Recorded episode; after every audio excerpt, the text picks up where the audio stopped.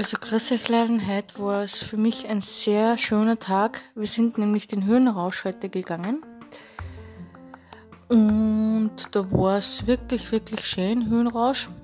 Mm, der ist in Linz. Wir haben sie am Vormittag entspannt und dann sind wir in den Höhenrausch gegangen.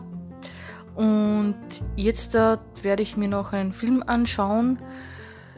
Der Niklas ist wieder mal im Kino und der Papa ist auch im Kino gewesen. Der kommt jetzt gerade heim und dann werden wir schauen, werde ich mir jetzt dann noch einen Film anschauen und dann ähm, den restlichen Abend noch genießen. Denn morgen ist Sonntag, da kann ich mich auch entspannen und dann ist wieder Montag, dann beginnt wieder die Woche vom Neuen. Also dann habt ihr alle nur einen schönen Abend und genießt die Zeit mit der Familie und mit Freunden. Für dich, bis bald.